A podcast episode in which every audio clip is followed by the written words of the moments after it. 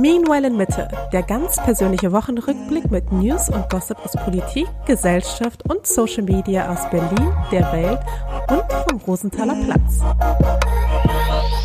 Hallo und herzlich willkommen zur Folge zum Spiel 1. FC Union gegen VfL Bochum. Hier ist euer Lieblingsfußball-Podcast mit eurem Lieblingsfußballpärchen David und Mascha. Und wir reden natürlich heute über den letzten Spieltag vom 1. FC Union Berlin, wo wir natürlich wieder im Stadion waren bei unsere Unioner. Haben wir zugeguckt, haben wir angefeuert und jetzt werden wir die 90 Minuten hier eben nochmal schön auswerten, nochmal gucken, wie sind die Tore gefallen. Okay, Was okay jetzt, es reicht mit der Intro. Es reicht. Okay. Wir waren im Stadion, das stimmt. Okay, hier ist Meanwhile Mitte vom 17. Äh, April. Ja, heute an am Montag extra früh. Und offenbar wurde gerade mein Vorschlag abgelehnt, dass wir uns zu einem Fußball-Podcast um, also umwidmen quasi. Tja, komisch. Den kannst, du, den kannst du halt alleine machen, weil ich meine, letzten Endes, also mein Interesse für Fußball ist halt auch nur, und auch, also nicht nur mein Interesse, sondern auch meine Kenntnisse, wie wir gestern festgestellt haben, sind auch noch sehr beschränkt. Ich hatte das Gefühl, als wir dann gestern im Stadion waren und ich einfach so ein paar einfach ganz normale Fragen gestellt habe, haben sich die Leute neben und über uns echt amüsiert. Ja, ganz normale Fragen. Das ist so, also es waren so auf eine Art normale Fragen, wie halt ein Kind fragt, warum ist Wasser nass und warum ist die Sonne hell? So waren halt die normalen Fragen. Also schon normale Fragen, aber auf einem grundlegenden Niveau. Aber ja, wir können ja gleich noch in Ruhe dazu kommen. Ähm, jetzt sind wir so ein bisschen reingestolpert, weil ich mal hier eine andere Anmoderation probieren wollte. An sich wollten wir mal drüber reden, warum du eigentlich hier so sauer bist. Genau, wir du können. kamst nämlich wirklich hier rein und warst so, okay, ich muss mich zusammenreißen, ich erzähle dir das gleich im Podcast. Ich darf dir jetzt nichts erzählen, auf gar keinen Fall, aber ich bin so sauer. Ja, genau. Also warum bist du denn so sauer? Aber ich bin schon den ganzen Tag neugierig, warum genau du jetzt sauer bist. Bevor wir gleich auswerten, wie es war und wie es dazu kam, dass du bei Union warst in mir. Ähm, genau, ich war heute, ist heute Montag, an dem Tag, wo wir aufnehmen. Das heißt, ich war beim Babyschwimmen. Und, ich habe mir schon fast gedacht, dass es was damit zu tun ja, hatte. So, kurz durchatmen, ich werde schon wieder sauer. Krieg richtig, krieg Hals richtig. Also, und dann fahre ich so im Kinderwagen wieder durch die Stadt, ne? Und du weißt ja mein neues Hassthema. Kinderwagen und Fahrstuhl fahren. Ja. Und Leute, die mit zwei intakten Beinen und auch in einem Alter, wo man sich noch fortbewegen kann und die auch sonst keine sichtbaren Probleme haben, die dann quasi Fahrstuhl fahren, deswegen die Kinderga Kinderwagen oder auch Fahr Rollstuhlfahrer Plätze quasi auf eine Art blockieren. Im Bahnhof und anderswo. Oder auch Menschen, mit, die mit einem Rollator unterwegs sind oder generell genau. Schwierigkeiten. Leute, die den Fahrstuhl halt wirklich brauchen, benötigen, weil ja. sie sonst nicht den, in den Bahnhof oder aus dem Bahnhof herauskommen zum Beispiel. So, das war letztes Mal das Problem. Mit, jetzt war es heute so. Ich bin dahin gefahren, alles war ganz okay. Dann komme ich da an. Das Babyschwimmen ist ja aber so ein Krankenhaus, bei so einer Krankenhausanlage, äh, wo so ein kleines Schwimmbad ist. Dann komme ich da rein, bin ganz gut in der Zeit eigentlich. 9.20 Uhr im Krankenhaus gewesen, 9.45 Uhr ist los, man braucht so 10, 15 Minuten, um das fertig zu machen. Und dann äh, stehen so fünf Ärztinnen und Ärzte quasi am Fahrstuhl. Einer von beiden ist auch noch gesperrt. Ist nur ein Fahrstuhl funktionsfähig. Im Krankenhaus. Komme ich ran, stehen diese fünf Fünfergruppe dort. Mit mir zusammen kommt eine zweite Mutter mit äh, Kinderwagen und direkt hinter uns so ein Krankentransport, weißt du, wo so ein Mensch so auf dem Weg zur OP quasi oder von der OP zurück auf so, eine, auf so ein Bett liegt, so zugedeckt und so, sah jetzt nicht so komplett fit aus einfach. So. Für einen Fahrstuhl. Diese drei Gruppen und die Fünfergruppe von Ärzten, so wirklich so wie bei Scrubs in der Serie, weißt du, so jungsche Ärztinnen, so. So, ich würde sagen, so 25 bis 30 Jahre alt, völlig fit, am rumwitzeln, la la la, warten auf den Fahrstuhl. Dauert ewig, bis der Fahrstuhl kommt. Und ich, sag's nochmal beim Einsteigen, als sie alle drin sind, dann komme ich rein und sehe so, okay, da passt jetzt wirklich nur noch ich rein in den Fahrstuhl, nicht mehr der zweite Kinderwagen. Ja, vielleicht wäre die Treppe auch eine Option. Hast du den gesagt? Habe ich direkt gesagt. Ja. Dann könnten nämlich die anderen Leute, die den Fahrstuhl brauchen, so auch rein. Dann sagt einer von den Typen da, sagt dann, ah, nee, geht leider nicht gerade. Denkst du, okay, who knows? Vielleicht ist das Stockwerk nur mit Fahrstuhl zu erreichen, vielleicht ist das Treppenhaus da gesperrt in dem Stock. Wer weiß. Jedenfalls kommen wir rein, er ist dann gedrückt Keller, weil ich muss in den Keller zum Schwimmbad und gedrückt sind Stationen eins, zwei, vier und fünf. Also alle ah. Stockwerke quasi. Der Fahrstuhl fährt als erstes hoch, also ich bin eh schon am Arsch, weiß, sage ich schon mal, weil ich zehn, Station, zehn Stockwerke mitnehme. Dann im ersten Stockwerk will einer aussteigen, im ersten Stock und sagt, ach nee, ist ja der erste noch. Dann steigt niemand aus. Alle Stationen, aber keiner steigt aus. Dann zweiter Stock steigen zwei aus. Wir fahren weiter dritter Stock wird geskippt, im vierten Stock steigen dann alle aus und im fünften quasi war auch keiner mehr drin. So, und dann steigen die letzten drei aus im vierten Stock und dann sage ich so beim Rausgehen, ja, hätte der vielleicht doch die Treppe nehmen können. Treppenhaus ist ja, ist ja offen, ne? Und dann sind die so, dann antworten die richtig pissig so direkt so, äh, ja, was, was soll denn das? Was ist das für ein Spruch und so? Äh, ich so, ja, da waren halt irgendwie Kinderwagen und Krankentransport, die das alle nicht mitfahren konnten. Ihr könnt ja wohl vier Treppen, vier Stockwerke laufen. Und dann pissen die mich so richtig an und sagt die eine so von denen, ähm, ja, äh, wir sind im Dienst, wir müssen pünktlich zur Blutabnahme kommen. Und ich denke mir so, bist du ein bisschen dumm im Kopf?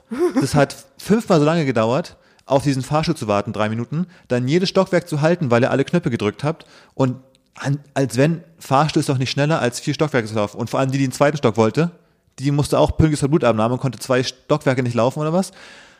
Da haben die mich da voll gelabert, nachdem ich denen halt gesagt habe, ich finde es ein bisschen daneben. Und dann haben die angefangen zu diskutieren und dann immer, wenn die Türen zugingen, damit der Fahrstuhl in den fünften Stock fuhr, wo ich ja gar nicht hin musste, haben die den Fuß dazwischen gehalten, dass die Tür nicht zugeht. Immer und immer wieder. Und ich habe gesagt, haben immer wieder rumdiskutiert. Ich so, ja, ganz ehrlich, ich müsste jetzt weiterfahren. Und dann haben die wieder den Fuß reingehalten, einfach, dass die Tür nicht zugeht. Und ich habe gesagt, könnt ihr jetzt bitte mal die Tür zugehen lassen? Und dann irgendwann sind die gegangen. Und haben noch so einen Spruch gemacht, so wie, es gibt's ja wohl gar nicht. Oh mein Gott. Und ich dachte mir wirklich, ich bin im falschen Film. Ärzte, Ärztinnen im Krankenhaus zu fünft im Alter von keine Aber scheinbar 27. hatten sie ja genug Zeit, um mit dir rumzudiskutieren und dass dieser Typ auf dieser Krankenliege war, der konnte auch ruhig auch warten. Alter, ich dachte wirklich, ich bin im falschen Film.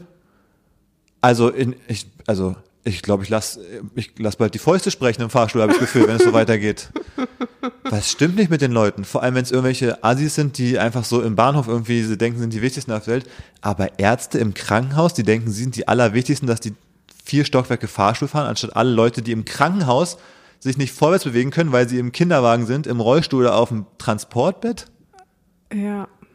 Also. Ja, es macht mich ehrlich gesagt auch sprachlos. Äh, ich war so sauer, ne? Ich bin wirklich so sauer dann zum Babyschwimmen gegangen. Dann war auch die Tür zu. Ich war dann quasi auch der Erste und es kamen dann auch fast alle Leute fast zu spät heute, weil ja alle anderen, die noch nicht mal am Fahrstuhl waren, das hat sich ja, es war halt eine Schlange dann quasi. Ich bin ja auch wieder vorbeigekommen im ersten Stock, äh, am, Ach ja. am Erdgeschoss. Ich bin ja wieder runtergefahren. Dann kam nur ein weiterer Kinderwagen rein und da stand halt dann so drei weitere Krankentransporte und dann kamen halt noch acht Leute mit Kinderwagen zum Babyschwimmen. Und es war aber halt schon so zehn Minuten vor Beginn dann. Also ich dachte wirklich, ich bin, ich spinne, wirklich. Also, es ist wirklich meine Ansage an alle Hörerinnen. Wirklich, raus aus dem Fahrstuhl, wenn ihr laufen könnt. Ernsthaft. vor allem, wenn ihr, wenn ihr mich seht, vor allem. Nehmt die Beine in die Hand und lauft. Folgentitel, David lässt die Fäuste sprechen im Fahrstuhl oder irgendwie sowas. Ey, ganz ehrlich. Gewaltbereit im Fahrstuhl. Unfassbar. Aber dass sich das so zu deinem Thema etabliert hat? Ja, ich bin, ich bin, also ich bin richtig, ich hab, bin auch so kurz davor, ich denke mir, ist es jetzt boomermäßig, wenn ich so, als ich dann zurückgegangen bin, also als es vorbei war, und ich dachte, ich gehe nochmal so zur Anmeldung, weißt du, und beschwere mich nochmal so, hier, was ist für Zustände sind im Krankenhaus, dass die Ärzte ja wohl mal, also weißt du, so, aber so ja. richtig boomermäßig, ich möchte mit dem Manager reden. So wie am Flughafen mit dem Käse quasi, nochmal so, so eine Art von Unterhaltung da. Habe ich ja nicht gemacht. Ähm, auch weil wir eine Bekannte da haben, die die blamieren Weil wollte. ihr zurückgegangen seid Genau, gemeinsam. auf Rückweg nicht den kompletten Boomer auspacken und sagen, ich muss mich noch kurz beschweren hier an der Rezeption. Habe ich mir dann gespart. Das okay. Ja, aber du weißt ja, wie ich mich dann beschwert hätte. Es wäre doch unangenehm geworden für alle. dabei zu sein. Weißt du, wenn man so ein bisschen denkt, oh. Aber ja, stimmt. Also, aber ich finde es wirklich. Also, also, du hast ja eine relativ hohe Toleranzgrenze. Aber das ist das perfekte Thema, wo das, wo ich, wo ich das ausklinke, wo das, wo da in meinem Kopf irgendwie eine Sicherung rausspringt. Und ich mir denke, jetzt, es kann wohl nicht ernst sein. Aber ist das so ein Ding unserer aktuellen Gesellschaft, dass sowas wie Rücksichtsnahme einfach kein, also nicht gerade Hochkonjunktur hat? Aber als Arzt, Ärztin ist doch dein Job, dich um andere Leute zu kümmern. Das, ich finde es wirklich so, das als wenn du irgendwie gefühlt eine, eine Oma über die Straße hisst und danach so den, den Krückstock wegtrittst einfach. So ein bisschen. Ja. What's the point? Also ich finde es. Naja, gut, also haben wir jetzt hier, habe ich erzählt. So absurd. Aber ich naja. finde, das ist, aber nein, was ich halt meine, ist, dass es halt sinnbildlich irgendwie ist mhm. für unsere Gesellschaft. So, dass nach dem Motto, wenn jeder an sich denkt, dann, dann, dann ist an alle gedacht. Das ist ein, ein, Spruch, den ich ein guter Freund von mir öfter mal sagt. Wirklich jetzt? Mhm. Und ich finde es so schlimm. Ich, ich hasse diesen Spruch so sehr, weil er halt wirklich den Egoismus unserer Gesellschaft zu 100 Prozent beschreibt. Wenn in bestimmten Kontexten stimmt es durchaus, dass es schon auch hilft, manchmal auch an sich zu denken. Nicht in dem Fall äh, beim Fahrstuhl im Krankenhaus halt. Es, es, gibt manchmal, es gibt manchmal Leute, die, glaube ich, äh, man kennt doch so Leute, die immer zuerst an alle anderen denken und nie an sich und wo man das Gefühl hat, aber äh, findest man du, tut sich aus gibt es so viele. Ich habe eher das Gefühl, von denen, die immer nur an sich denken, gibt es halt deutlich mehr. Ja. Also ich finde das Denken, dass man einfach in einer Gesellschaft lebt und das eben beinhaltet, dass man Rücksicht nehmen muss auf andere Individuen innerhalb dieser Gesellschaft, weil sonst unsere Gesellschaft ja auch zusammenbricht. Das ist ja die Krux an der Sache. Es funktioniert halt eben nicht. Es funktioniert halt eben nicht, dass jeder nur an sich selbst denkt. Wir brauchen die anderen. Ja. Unser, unser System ist so aufgebaut, dass wir voneinander abhängig sind. Wenn du denkst, du musst nur an dich denken, dann zieh halt autark in deinen scheiß Garten irgendwo in die Walachei, wo du halt deine Pflanzen selber ziehen kannst. So, dann brauchst du halt wirklich niemanden. Dann hilft dir aber auch keiner, äh, wenn du Hilfe brauchst. Ja. Aber ja, aber dass man sich dann ausgerechnet für einen Beruf entscheidet, der diese das meine ich. Fähigkeit auch erfordert, das meine ich. Ich finde, wenn es jetzt irgendwie am Bahnhof Gut. passiert, denke ich mir so, okay, ist halt irgendein Idiot quasi. Ja. Aber ich finde, das ist so wirklich im Krankenhaus, finde ich einfach faszinierend, dass, also. Ja, aber weißt du, auch da denke ich mir, vielleicht müssen wir nicht nur nach Noten gehen in der Schule, sondern auch nach anderen Qualifikationen. Ich habe das Gefühl, die würden auch, wenn die in der OP sind und die haben gerade das Herz aufgeschnitten, aber es ist Feierabend, dann gehen die halt nach Hause. ist so deren Ups. Ansatz zum Job, habe ich das Gefühl. Ja. Naja. Ja, das Problem ist ja auch, dass wir auch so einen Mangel haben an ÄrztInnen und Pflegekräften, dass ähm, ja, man da vielleicht auch ein bisschen ja. ein Auge zudrückt bei den menschlichen Kompetenzen. Ja, man, vielleicht hatten die auch einfach einen schlechten Tag und waren gestresst, das verstehe ich ja auf eine Art auch immer. Aber wie gesagt, die, Aktion, die Aktion fand ich so absurd und den Kontext, dass ich auch, ich finde oft ist manchmal, dass man denkt so, man weiß nicht, was bei anderen Menschen im Leben los ist, dass die, weißt du, oft treffen zwei gestresste Leute aufeinander und denken jetzt beide, ich bin gestresst, lass mich in Ruhe. Und dann schaukelt sich das hoch. Aber ich fand, die Situation war so eindeutig. So, da konnten gar nicht zwei Interessen gegeneinander stehen in meinem ja. Kopf. Naja. Ähm, Warst du sauer? Da war ich sehr sauer. Naja. Ja. Ansonsten konnte ich mich ein bisschen abkühlen dann beim Babyplanschen Im, Im, Becken. Das macht auch richtig Spaß, ne, Babyschwimmen. Was ich gern ausprobieren würde, wäre Baby-Yoga. Quasi, das ist so eine Art Mama-Yoga, aber mit Babys. Hm. Klingt auch süß, Absolut, muss man den richtigen Zeitpunkt treffen, damit es irgendwie Sinn ergibt, weil so wie sie hier gerade durch die Wohnung zischt, ja. da ist dann, ist quasi, also das ist dann Baby, ist dann Fangespielen eher, glaube ich. wenig, wenig Yoga, sondern mehr Fangespielen. Ja, stimmt schon. Ja. ja. Werbung. Du sag mal, David, kannst du dich noch an die Zahnpasta deiner Kindheit erinnern, wie die geschmeckt hat? Ähm, nicht so im Detail, ehrlich gesagt. Ich kann mich nur daran erinnern, dass äh, in meiner Jugendzeit danach Zahnpasta, Zähneputzen nicht so ein aufregendes Thema war, sondern irgendwie so es gefühlt zehn Jahre lang einfach eine Zahnpasta gab, die so ein bisschen Standard war. Eben. Ich finde, als Erwachsener ist das so voll die Routine, aber als Kind hat Zähneputzen nämlich noch richtig Spaß gemacht. Da gab es nämlich so richtig coole Sorten. Da hat die Zahnpasta einfach richtig lecker geschmeckt und hatte teilweise auch sogar Glitzer und so. Also da war es ein richtig großer Spaß. Aber Warum sollte man auch als Erwachsener auf diesen Spaß verzichten? Hat sich jedenfalls unser Partner dieser Folge Dental Delight gedacht. Ja, die haben dich echt wieder so ein bisschen in dein Kindheitsfeeling zurückgebracht. Ne? Du kannst ja jetzt jeden Tag äh, dich wild durchprobieren im Prinzip, denn das ist eine Firma, die 2018 in Bad gegründet wurde und sich vorgenommen hat, die leckersten Zahnpflegeprodukte der Welt zu entwickeln. Und ich finde, sie sind da auf einem guten Weg, denn es gibt sieben verschiedene Sorten und die sind wirklich also ausgefallen, würde ich mal sagen. Äh, da gibt es zum Beispiel die Berry Blast mit Beeren-Minzgeschmack, Shimmery Shine mit Minz-Lakritz-Geschmack, die Bahama Breeze mit Kokos-Ananas-Geschmack mm. oder ganz neu Tasty Temptation mit Kirsch-Minzgeschmack. Die gibt es aktuell noch nicht einzeln im Shop, sondern nur im Sparpaket XL. Auf die freue ich mich ehrlich gesagt auch besonders. Und das Beste ist, die Produkte sind auch noch klimaneutral und vegan. Also die schmecken und schützen zugleich und das alles für Erwachsene.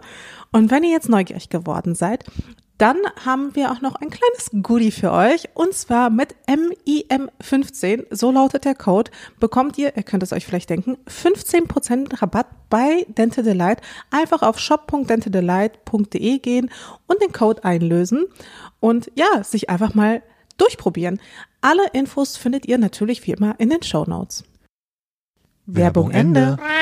Na, dann kommen wir zu deinem Lieblingsthema. Wie lief's gestern? Bist du eigentlich happy mit dem Spiel? Ja, also lass uns doch vorne anfangen. Was ist eigentlich passiert? Ja. Du hast ja in deiner Instagram-Story ein bisschen geteilt. Ich habe es geschafft. Ja. Ich habe es geschafft, dein deinen widerspenstigen Körper und Geist in die alte Försterei, ins Stadion an der alten Försterei zu zerren, zu schleppen und dich einem Unionsspiel auszusetzen, quasi live im Stadion. Also es ist jetzt auch nicht so, dass ich gesagt habe, ich will das auf gar keinen Fall. Ja. Aber ich sage mal, von ja. all den Dingen, die ich unbedingt in meinem Leben machen will, war das jetzt einfach nicht ganz oben. Bucketlist Platz 147. So ungefähr.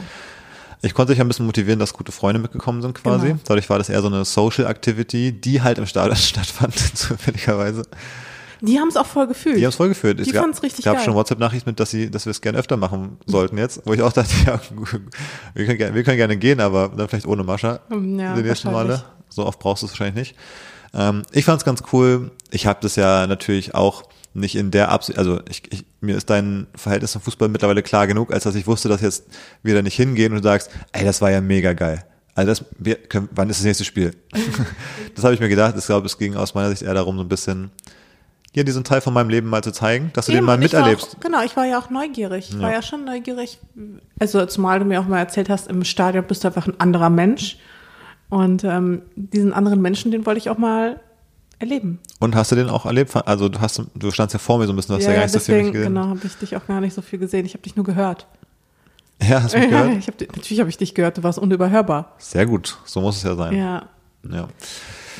Ja, waren wir dann beim Start, äh, beim Fußball, ne? Ähm, waren wir auch zeitig da für gute Plätze. Habe ich ja, ich kenne ja alle Tricks, ich kenne alle Kniffe, alle Tricks, ähm, wann man kommt, wo man reingeht, wo man steht, ähm, wo die, wo die Ultra-Fans stehen, wie es abläuft, warum irgendwelche Leute gefeiert werden. Und ich fand es richtig lustig dann quasi, weil für mich sind die ganzen Sachen ja alle so sehr, ich habe es ja hundertmal erlebt quasi. Und für euch oder für dich und für die anderen eigentlich auch, war ja alles so ein bisschen so jedes dieser Details ja, genau. fand ich irgendwie lustig oder komisch oder beeindruckend, was auch immer. Und es ist total komisch, weißt du, wenn du jemanden in deine Welt reinholst und jemand ist so, ach, ihr trinkt hier so Wasser aus Gläsern, so in der Art. So von, also so totale Basics quasi. Ja, totale An Basics. Immer wenn irgendwelche Leute reingekommen sind von Union, haben alle in der Menge gerufen, Fußballgott. Ja, genau, das passiert halt seit 20 Jahren, oder dann ist es halt für dich. Dann kommt hier Max normal. Mustermann und alle so, Fußballgott. Und mhm. dann kommt irgendwie Andreas Mustermann und alle so, na und? Beim Gegner, ja. Beim ja, Gegner beim ist Gegner, doch. Ja, na und? Alle. Und ich dachte so, okay. Einfach nur, ah ja. Ich habe es einfach hingenommen. Hm. Hier hingegangen und halt neugierig nachgefragt. Und es war dann auch so, dass dann um uns rum so Leute standen, die ja mitbekommen haben, dass ihr mich da löchert wie so ein, wie so ein kleines Kind, eben die Eltern so ein bisschen. Und die fanden es dann auch schon lustig, wie so, und wie groß ist das Stadion? Wie viel größer ist das Dortmund-Stadion? Aber hier sind ja nur Stehplätze. Also es war so eins nach dem anderen. Also warum? Ja, warum? Es war sehr offensichtlich, dass es mein erstes Spiel war. Genau. Mein zweites Spiel. Dein zweites Spiel. Du warst ja schon mal, mit euch schon mal erzählt. Wir waren schon mal in Dortmund. Genau. Beim Union gegen Dortmund Spiel. Ähm, aber klar, eine andere Erfahrung jetzt beim Heimspiel zu sein, weil man natürlich dann ganz anders äh, den, die Sachen damit bekommt. Ja, es war auch wirklich kein Highlight. Das Spiel war ein bisschen enttäuschend, nicht so das aufregendste Nein, ich mein, das Dortmund-Spiel. Achso, das Dortmund-Spiel, das, das war das schlimmste Spiel überhaupt seit längerer Zeit von Union. Ähm, aber ich fand, gestern hast du auch nicht das beste Spiel erwischt. Hm. Leider. Ähm, aber es war doch alles dabei. Es waren Elfmeter dabei, es war ein Freischusstor, Tor, was nicht rote Karte, gezählt hat, Tor, rote Karte. Wir haben quasi auch den, den erneuten Führungstreffer bejubelt. Nur, dass er am Ende zurückgenommen wurde. Wir, genau, hat, wir hatten ja aber, wir hatten ja aber diesen Torjubel zum Sieg, zum vermeintlichen Siegtreffer hatten wir. Den haben wir auch authentisch gejubelt quasi. Ja. Ich hatte mein Bier so hochgehoben, habe von hinten was gegen den Arm bekommen, habe mein halbes Bier über deinen Kopf verteilt. Ja. Ähm, also es war wirklich, also es war schon, war schon alles dabei eigentlich, stimmt ja. schon.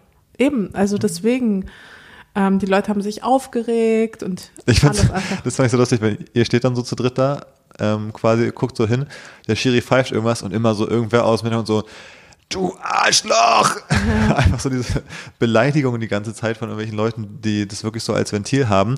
Und da kommen wir gleich so ein bisschen zum Thema, dieses Ding so mit Fußball als Ventil. Ähm, ist ja, glaube ich, eh ein Thema, aber wie, du hast ja auch so ein bisschen schon gesagt, dass du so ein paar Sachen wahrnimmst, die so ein bisschen wie so, so primitiv, so ein bisschen, vielleicht so ein bisschen höhlenmenschenmäßig sind beim Fußball.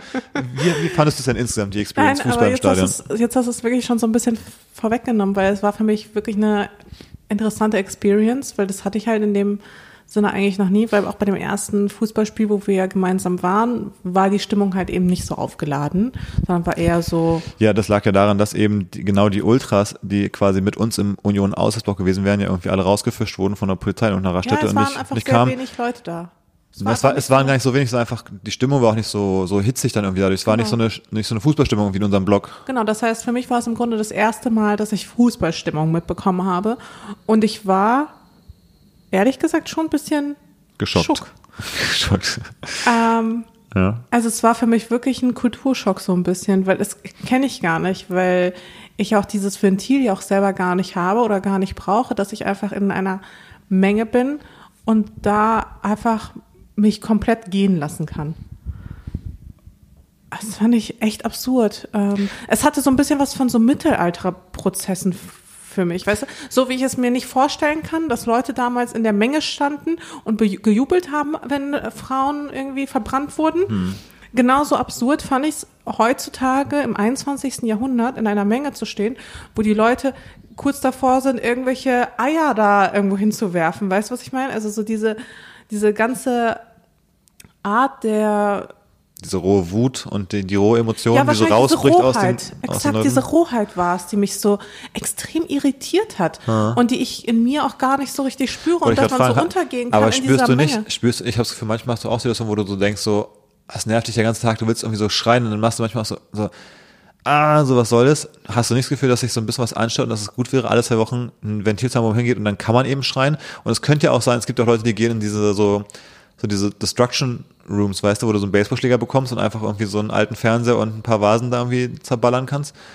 Das wäre ein, ein ähnliches System quasi, dieses dieses. Ja, nur so, dass man das eher für sich macht und nicht quasi in einer Menge, weißt du, was ich meine? Gut, aber ich meine trotzdem. In so einem Mob. Aber die Funktion ist vielleicht die gleiche. Es gibt viele Sachen in der heutigen Gesellschaft. Es gibt ja auch irgendwie. Voll, also anhand dieser ganzen Wut dieser Menschen habe ich ja auch verstanden, dass es ein richtig wichtiges Ventil ist. Also vorher habe ich ja Fußball immer so ein bisschen auch belächelt so als Sport, so wozu braucht man das? Hm. Aber mittlerweile verstehe ich, dass viele, vor allem scheinbar Männer, ähm, das halt irgendwie als Ventil halt auch tatsächlich brauchen, damit es halt nicht im Alltag zu einer Eskalation kommt. Ich glaube, das ist, ist auf jeden Fall ein Aspekt, glaube ich, dieses bisschen, das quasi, wie soll ich sagen, das negative Gewaltding, was man da jetzt sehen kann.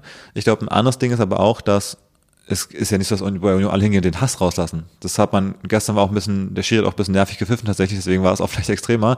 Wenn Union jetzt einfach da 2-0, 3-0 gewonnen hätte, hättest du vielleicht nochmal eine ganz andere Seite intensiver mitbekommen, nämlich die, wo es auch unheimlich viel Freude stiftet für Leute, wenn du einen alten Alltag hast, der gerade anstrengend ist oder wo du gerade nicht so die Highlights hast, da habe hab ich auch schon in der Paartherapie gesagt, da kommt alle zwei Wochen, kommt so ein Ding, da freust du dich an sich drauf, du kannst hingehen und ohne eigenes Zutun in dem Fall von Union, jetzt auch sehr gut spielen einfach, gehst und die wird so Freude geschenkt. Die wird so was genau, gegeben und, und dann, dann ist ja so eine Ekstase, dann liegen sich alle in den Armen, irgendwie beim 22 sind irgendwie halt auch mit unseren Freunden da irgendwie abgeklatscht, den wir gar nicht kannten und so Sachen. Also es entstehen ja auch total positive rohe Emotionen auf eine Art bei vielen dann im Stadion. Genau, und das ist mir genauso zuwider irgendwie. Und das fand ich halt, ja. genau, das, genau das fand ich auch irgendwie mhm. komisch, dass Menschen, die sich an sich total fremd sind, ähm, da irgendwie so zusammenfinden und so, so krass viel Glück dabei Wegen empfinden. was eigentlich? Wegen was? Weil da elf Leute irgendwie den Ball ins Tor gemurmelt haben. Und dass man sich aber auch als Gemeinschaft fühlt, weißt du? Also es war ja so ein ganz hm. viel, das war ja ganz, ganz viel so Gemeinschaftsgefühl. Und da habe ich auch festgestellt, dass mir das halt auch fremd ist. Zum einen habe ich mich da eh wie so ein weiß ich nicht, äh, wie so, so Falschgeld einfach gefühlt, weil wie, so, ja, wie so ein Schaf, was so verkleidet ist, ne, in so einem schlechten Kostüm, wenn manchmal irgendwie so, nee, wie so ein, ja, wenn einer oder sich so ein, ja, kennst du nicht, wenn, oder wenn sich Leute so, so ein großes Hundekostüm bestellen und zu Hause ihren Hund damit erschrecken wollen, weil sie dann auch sich als Hund verkleiden, so wissen, aber man sieht ganz genau, das ist auf jeden Fall kein Hund. Es fällt auf einfach, dass du nicht. Ja, genau. Ich habe mich wie Falschgeld gefühlt, aber nicht nur, weil ich mich nicht für Fußball interessiere, sondern halt auch einfach, weil ich da auch nicht so ja, mit vollen Emotionen reingehen kann und weil ich dann doch auch festgestellt habe, dass ich doch sehr viel Sympathie für Dortmund dann habe dass das irgendwie nicht so richtig aus meiner DNA rausgeht. Ja, wir haben gegen Bochum gespielt gestern aber. Ja, ich weiß, aber Bochum ist ja quasi auch direkt an Dortmund dran. Ich aber eigentlich Derby-Gegner, also eigentlich hättest du als Dortmund auch so einen gewissen Hass auf Bochum eben spüren müssen. Hm, ich weiß gar nicht, ist Dortmund und Bochum sind das so Ja, Derbys? die, die Ruhrpott-Mannschaften sind schon alle, glaube ich, gegeneinander, sind die jetzt nicht so, hm. das ist schon irgendwie teilweise eine gesunde Rivalität, teilweise eine ungesunde Rivalität, würde ich sagen. Also Schalke Derby ja, aber Bochum weiß ich nicht. Mhm. Aber keine Ahnung. Siehst du, auch da kenne ich mich nicht so richtig aus. Ähm, ich habe nur ein bisschen Sympathien für die Region insgesamt. Und ja, deswegen hat sich das halt für mich nicht so authentisch angefühlt, so richtig mitsingen zu können. Und es ist so ein bisschen auch bei euch da im Blog zu stehen, war für mich so ein bisschen, als würde man einfach eine andere Staats Staatsangehörigkeit einfach annehmen. Als wäre ich eigentlich tief in meinem Herzen doch irgendwie ein Ruhrpott-Kind hm. und tu jetzt aber so, als wäre ich hier bei den Berlinern. Hast du deine Heimat verraten gestern? Es hat sich so ein bisschen so angefühlt. ähm, aber das wäre auch unabhängig vom Gegner gewesen. Einfach so dieses, hm. dass ich quasi in der alten Försterei stehe bei Union hat sich an sich für mich irgendwie auch falsch angefühlt, obwohl ich nie irgendwie in der, wie heißt es, Südkurve, Südtribüne? Ja, Südkurve, glaube ich, ja. Südtribüne, ja. ja, egal. Ich weiß es nicht. Sie, weiß ich nicht mal. Ich ähm, genau. Obwohl ich da niemals gestanden bin oder so, mhm. keine Ahnung. Jedenfalls, das war für mich ein ganz, ganz komischer Moment insgesamt und überhaupt so diese ganze Experience war so geprägt von so einer Rohheit, die ich mit meinem intellektuellen Verstand jedenfalls überhaupt nicht begreifen konnte ähm, und die auch irgendwie in meinem also irgendwie auch einfach gar nicht so, ich habe mich einfach nicht wohl gefühlt. Das hat überhaupt nicht zu mir gepasst mhm. und die ich auch in dieser Rohheit auch nie weder ausgelebt noch empfunden habe. Aber kennst du es zum Beispiel, wenn man zu einem Konzert geht? Und ich weiß noch zum Beispiel, als wir mal bei Blockparty waren. Mhm. Du gehst ja nicht so super viel Konzerten, aber ich bin gerade bei so ein bisschen so bei Rockkonzerten zum Beispiel da ist da auch auf eine Art ein Aspekt von mir drin, dieses Alltag vergessen. Und da wird dir quasi auch irgendwie so diese Freude geschenkt, nämlich durch Musik, die, denk, die mit dir, mit deinem Körper, mit deinem Geist irgendwie was macht, die dich antreibt zum Beispiel, wo du auch so ein bisschen grundlos einfach in gute Stimmung kommst und so mit im Moshpit da rumpogen kannst zum Beispiel. Und wo ich teilweise auch das Gefühl hatte, wenn ich schon so in so Moshpits war, bei Rockkonzerten, dass da auch so eine Verbrüderung so eine Gemeinschaft entsteht, wenn da so bei den Beatsteaks, wenn da so in der Wohlheide so 5000 Leute da so rumpogen und dann fliegen irgendwie alle hin, alle helfen sich nicht auf, das ist auch so, da entsteht ein ähnlicher, ähnliches, eine ähnliche Dynamik zwischen den Menschen und ich finde, da gibt es verschiedene Orte, wo das bei Menschen entsteht und die ist eigentlich immer grundlos, so ein bisschen. Ja. Und ich sehe aber auch, ich sehe aber auch, es gibt ja auch was, Diese was Geme dieser Geme dieses Gemeinschaftliche fühle ich, glaube ich, gar mhm. nicht. Und da habe ich mich auch fast ein bisschen entwurzelt gefühlt, weil mir das insgesamt so vom ganzen, vom ganzen Grundkonzept so fremd war, weil ich mich weder, ich habe mich halt nie zugehörig gefühlt. Ich glaube, man Und muss da habe ich halt gespürt. Man muss wahrscheinlich, ich meine, du hast ja auch nie einen Mannschaftssport gemacht, das ist wahrscheinlich nochmal krasser. Also es gibt die Ebene einfach nur zum Fußball gehen und das vielleicht in deiner Kindheit immer erleben, dass man als ins Stadion geht. Aber wenn man selber Fußball gespielt hat, dann kennt man, glaube ich, auch dieses Konzept oder Mannschaftssport, wie man mit seiner Mannschaft dann dann verliert man ein Spiel oder man kämpft sich zurück ins Spiel, man gewinnt dann doch noch und wie man dann auch mit den elf Leuten oder wie auch immer in der Mannschaft feiert. Und wenn man das kennt, dann überträgt sich, glaube ich, auch leichter das Gefühl auf, jetzt bin ich als Fan auch bei einer anderen Mannschaft und fühle mich dann im erweiterten Kreis auch zu einer Mannschaft zu, also zugehörig, ja. die, mit der ich nichts zu tun habe eigentlich. Ähm, und du hast halt nichts von, nichts von dieser Sozialisierung, von allem, was Fußball ausmacht, von Mannschaftssport bis hin ins Stadion gehen und da mitfiebern. Ich habe mich wirklich gefühlt wie so ein intellektueller Alien. Ja, okay. Also es war, ja, es war jetzt deswegen so ein bisschen. Obwohl ich glaube, dass Intellekt auch, auch damit gar nichts zu tun hat eigentlich. Das ist wirklich eine Sozialisierungsfrage. Weil es gibt im Fußballstadion gibt's auch, äh, gibt's auch die super Intellektuellen, Klar. die darüber irgendwie. Auch so Akademiker. So, also es war gar nicht so bezogen nee, auf ich mein, eine bestimmte Berufsgruppe, sondern dass man. Nee, ich glaube, ich wollte sagen, ich glaube, es hat damit gar nichts zu tun mit Intellekt. Also, sondern es geht wirklich, es hat ganz viel mit der Sozialisierung einfach zu tun. Ob du das irgendwie damit aufgewachsen bist und das so ein bisschen anerzogen bekommen hast, dass das irgendwie Spaß macht und cool ist. Aber du sagst ja auch selber bei dir, dass du quasi zu einem anderen Menschen wirst, wie so ein Tier oder so. Und ich glaube, das ist halt dann bei ganz, ganz vielen, die vielleicht auch intellektuelle Berufe ausüben. Ähm, ist auch der Aussatz. Es halt gibt, es gibt auch die Ärzte und Anwälte, die sich irgendwie im Wald treffen als Hooligan oder generell irgendwo im Boxclub und sich irgendwie Bärnackel ohne Boxhandschuhe am Wochenende auf die Schnauze hauen. Das gibt's auch. Das sind auch teilweise Anwälte, die ja. auch genau diese ist ein Männerphänomen vielleicht auch, bestimmte animalische Instinkte irgendwie rauslassen müssen ab und zu. Genau. Und dafür ist aber, gedacht, auch das, aber auch das wäre mir halt fremd. In dem vollen Bewusstsein, dass es ein Kontrast ist zu deinem eigentlichen Selbstbild. Also ich finde auch, ich hatte da mit, ich, also ich habe jetzt gestern, ne, ich fand, ich war jetzt schon noch, schon noch ich irgendwie. Ich habe halt ein bisschen mitgesungen, sonst habe ja, ich nichts gemacht. Nee, also. Ab und zu ein, zwei Mal in meinem Leben ist mir vielleicht auch schon, ich sag mal, Kritik am Schiedsrichter rausgerutscht im Stadion. Aber dann muss ich schon richtig verkackt haben. Naja. Du, ich gucke so ein bisschen nervös manchmal hier äh, auf mein Laptop. Wollen wir kurz Pause machen? Ja, ich wollte kurz erklären noch warum. Ähm, und zwar hatte ich ja vor, ich glaube, zwei Folgen äh, gab es ja die Space Corner und da habe ich ja angesprochen, dass bald der große Starship-Testflug ansteht und jetzt im Moment der Aufnahme sind wir noch ganze fünf Minuten vom eventuellen Start, also der Countdown tickt runter, sind wir davon entfernt, dass die größte stärkste, kräftigste Rakete, die die Menschheit je gebaut hat, zum ersten Mal richtig abhebt. Ja, sollen wir mal kurz den Trailer einfügen? Wir können den Trailer einfügen. In der Zeit, wo der Trailer läuft, gucken wir kurz mal, ob der Start, ob das was wird oder ob das Ding hier irgendwie auf dem Launchpad äh, in die Luft fliegt. Weltraum, Raketen, Mars, SpaceX, entfernte Galaxien. Herzlich willkommen in Davids Space Corner. So, unsere Pause war jetzt nicht viel länger als der, der, der Trailer, weil, ich habe kurz reingeguckt, wie es aussieht beim Start, wurde abgebrochen. Das ist auch so eine Sache, die mich ein bisschen nervt bei mein Space, also beim Space-Fan sein, dass ganz oft, da steht immer so ein Datum und dann wird es ganz oft abgebrochen, weil irgendwie irgendein Ventil ist festgefroren, der Wind ist zu stark, ähm, irgendein Boot ist da irgendwo reingefahren, in eine Zone, wo es nicht rumfahren darf und dann, ja, dann ist immer so, weißt du, ganz viel Excitement, kurz vorm Abschluss und dann, ach doch nicht. naja, man weiß ja, man weiß ja, wie sich das anfühlt. Ja. bisschen unbefriedigend. Ähm, Und ähm, jetzt ist es so, die haben so viel ähm, Treibstoff in der Rakete, das dauert jetzt 48 Stunden, bis die da alles rausgelassen haben, wieder. Ähm, dann kommen wieder irgendwie 200 Trucks, die wieder neuen Treibstoff bringen und dann müssen wir wieder reinfüllen. Also es dauert jetzt einfach zwei Tage, bis die wieder bereit sind zu starten. Warum können sie den Treibstoff nicht einfach drin lassen? Ja, weil die können, also. Ist doch beim Auto auch so. Ja, das, was die nutzen, ist ein bisschen komplizierter als Benzin. Mhm. Die benutzen halt irgendwie so ähm, super chilled Oxygen oder sowas und das ist dann so auf minus 240 Grad runtergekühlter Sauerstoff. Ähm, Der wird dann schlecht. Nee, den kriegst du, glaube ich, einfach nicht mehr. Das ist so wie die Zahnpasta, ja. Kriegst nicht mehr zurück in die Tube einfach, wenn es einfach draußen ist. kannst nicht sagen, in der Leitung geht es einfach andersrum, weil das irgendwie alles so ist mit, mit irgendwie mit Druck, Ausgleich und Ventilen und so. Das ist dann, das geht halt nicht. Hm.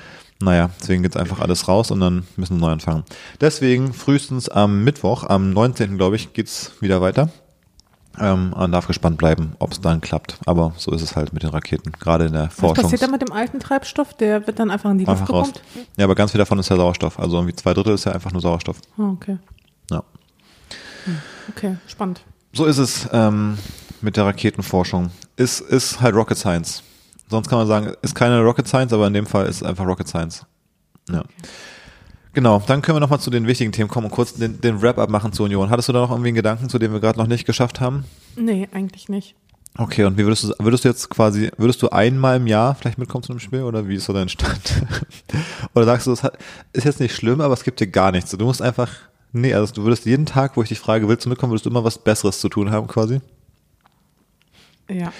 Auch wenn es mit zum Beispiel der Kleinen und unseren Freunden nochmal wäre oder so? An so einem Sommertag schön dann, einfach draußen das Unternehmen nach bisschen ins Grüne fahren nach Köpenick? Dann vielleicht schon. Hm. Aber dann würde ich es auch nicht für den Fußball machen, sondern irgendwie um die Kleine Freunde, dabei, Freunde zu treffen und es würde halt wieder im Stadion stattfinden, zufälligerweise. Freunde zu treffen und auch die Kleine dabei zu beobachten, wie sie, wie sie es wiederum findet. Und ich finde es ja auch total schön, wenn sie diese Zugehörigkeit spüren würde, weißt, hm. wenn sie irgendwie das Gefühl hat, sie ist irgendwie Teil, Teil von etwas. Hm. Ja. Bloß, wie gesagt, mir ist sowohl der Teil fremd als auch dieses ganze, ja, Rohe daran. Ich sehe schon, aus dem machen wir keine. Und vielleicht brauche ich auch dieses Ventil nicht oder, oder vielleicht irgendwie anders. Das weiß ich so. nicht. Also ich habe schon Gefühl, dass du auch Ventile in deinem Leben an sich gebrauchen kannst. Mhm. Also die auch suchst teilweise. Aber die funktionieren ganz anders bei dir. Die machen irgendwie andere Dinge mit dir, mit dem gleichen Ergebnis von vielleicht Ventil, aber irgendwie bist du halt anders verdrahtet. Was denn? Was würdest du sagen? Was mache ich, wenn ich aggressiv bin? die Wohnung putzen. Wirklich. ist auch ein Ventil für dich, würde ich sagen. Ja, oder Sport. Oder Sport, genau. Selber Sport machen, einfach auspowern. Ja. ja. Nee, ich sage, du hast andere Ventile. Ähm, na gut, so ist es. Ähm, ich wollte noch kurz erzählen, es war, es war ein bisschen problematisch, das Ticket zu bekommen oder die Tickets, weil ja bei Union immer ausverkauft ist, dann ähm, kriegt man nicht einfach so die Tickets. Deswegen habe ich also ungefähr zwei Tage vor dem Spiel noch irgendwie auf verschiedensten Plattformen verbracht, um die Tickets an den Start zu bringen. Ähm, und war irgendwie auf im, im Union-Forum, äh, also in, Ja, du brauchst jetzt nicht alle Details aufzuzählen. Pass auf, ich wollte nur erzählen, ich war im Online-Forum, ich war auf Twitter und es gibt so verschiedene Kanäle, wo man die bekommen kann. Unter anderem auch Kleinanzeigen. Aber Kleinanzeigen ist ja wirklich so der, der sketchieste Weg, um so Tickets zu kaufen, finde ich. Weil es ist so leicht, dich damit zu scammen an sich. Also weißt du so, du schickst einfach, sagst du, ja, ist so ein Printed Home PDF-Ticket. Das kannst du jetzt zehn Leuten verkaufen, solche Ticket, theoretisch. Und dann gehst du einfach als erster rein und alle an seinem Arsch und keiner weiß so richtig, ja, wer es ihn verkauft hat. Ähm, deswegen bin ich bei Kleinanzeigen immer besonders vorsichtig. Ist dir das denn schon mal passiert? Nee, ich wurde noch nie gescammt. Ich wollte mit dir darüber reden. Was sind für dich Signale? Also hast du kaufst ja auch ab und zu was bei Kleinanzeigen. Hast du manchmal auch das Gefühl, diese Vorsicht bei Kleinanzeigen, ah, werde ich hier gerade verarscht oder nicht? Oder hast, kaufst du immer nur so physische Sachen, wo du eh hin musst zum Abholen? Oder hast du auch schon mal Sachen gekauft, wo du dachtest, na, ob das so legit ist? Vielleicht so auch so Fake Fashion oder sowas, weißt du, so, wo man irgendwie so, man schreibt so mit den Verkäuferinnen hm. und denkt so, ah, irgendwas ist hier so ein bisschen fishy. Weil ich finde, das ist, ja, hast du Ja, noch? doch, das hatte ich tatsächlich mal. Ich habe eine, bei einer Auktionsplattform mal eine Tasche ersteigert, hm.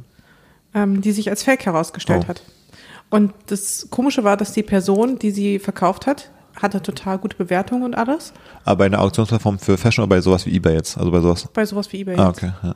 Ähm, ja, das war auf jeden Fall ein teurer Fehler. Also war nicht geprüft, also war nicht so ein offizieller Fashion Reseller, der dann auch alle Artikel prüft zum Beispiel. Genau, nee, ja. leider nicht. Weil die gibt's ja, glaube ich, auch genau aus dem Grund, gibt's ja in dem Bereich dann relativ viel sowas. Genau.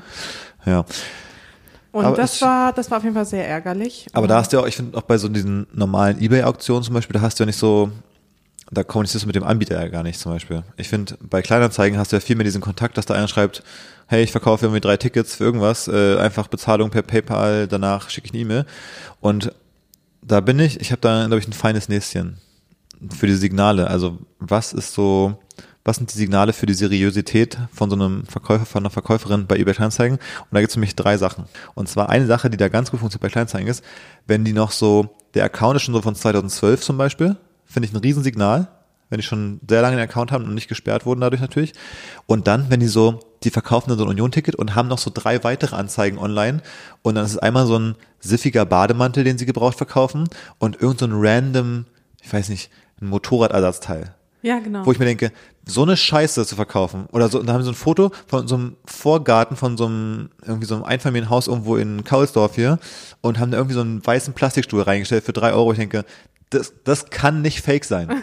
Kein Mensch, der Leute abziehen will, baut so einen authentischen Account, wo man irgendeine so Scheiße verkauft. Man denkt, kein Mensch will das haben.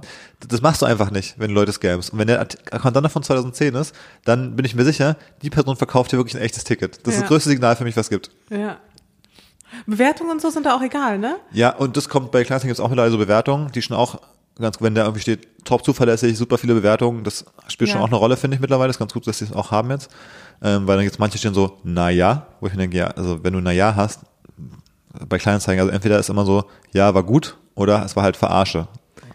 Oder? Also. Ja, wobei ich glaube, bei Kleinanzeigen, ich meine, sowas wie zum Beispiel antwortet schnell oder nicht schnell ja. oder die Kom äh, Kommunikation ist ein bisschen kompliziert ja. und so. Also ich verstehe schon, warum man da vielleicht eine, naja, ähm, Bewertung hat. Ja. Also gerade wenn es ja auch um dieses Zwischenmenschliche geht, da kann schon einiges schiefgehen. Das stimmt. Ja. Aber Kleinanzeigen ist immer ein ganz besonderer Kitzel. Vor allem, bei Konzertkarten finde ich es auch so ätzend, ne? Ich weiß nicht, doch, wir haben schon ein paar Babysachen über Kleinanzeigen geholt. Also bei, bei physischen Sachen ist es einfach ganz anders, weil du musst halt hingehen, dann müssen die die Zeit in die Hand geben. Aber sagen wir bei sowas wie dem, zum Beispiel bei unserem Wackelbett, was wir bei Kleinanzeigen geholt haben, was so ein elektronisches Teil da quasi hat, was funktionieren muss, da dachte ich auch, dann fährst du so hin und dann ist immer so dieses Abwägen, gehe ich jetzt zu den fremden Leuten in die Wohnung und lass mir das in die Steckdose stecken und muss da irgendwie durch das Wohnzimmer laufen mit Schuhen, damit die mir zeigen, dass es angeht. Oder nehme ich es mit nach Hause, diesen in dem Fall doch teuren Gegenstand, und steck's zu Hause zum ersten Mal in die Steckdose. So, wo man auch mal so überlegt, hm, hm, ob das wohl noch funktioniert bei so komplexeren Teilen. Ähm, einmal war ich bei irgendeinem... Ich biete, ich biete, also ich biete das von mir aus an. Genau. Aber wenn die Leute es nicht von sich aus anbieten, ja. dann musst du es ja so ein bisschen einfordern. Dann stehst du da so, weißt du, als ich das abgeholt habe, dann sind es auch mal so, weiß nicht, so irgendwie so eine kleine Wohnung, wo dann so drei Leute irgendwie so hinten noch so am Rauchen sind, so ungefähr. Und dann denkst du so, oh, weiß nicht, also, ja, kann ich mal kurz rein, reinkommen, aber auf die Couch, mir das Bett anschließen hier irgendwie so. Ist auch unangenehm, finde ich. Ja. Da zittert man auch so ein bisschen. Naja. Aber ich finde es eh so faszinierend, ähm, in was für Wohnungen man sozusagen reinkommt durch das Kleinanzeigen. Ist, das ne? ist bei Kleinanzeigen wirklich.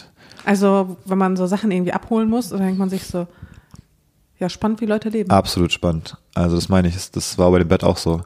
Da war irgendwie gerade die Familie irgendwie am Essen. Da hast du das, weißt du, das Besteck so klimpern, wenn so fünf Leute beim, so beim Weihnachtsessen quasi sitzen, so eine Art.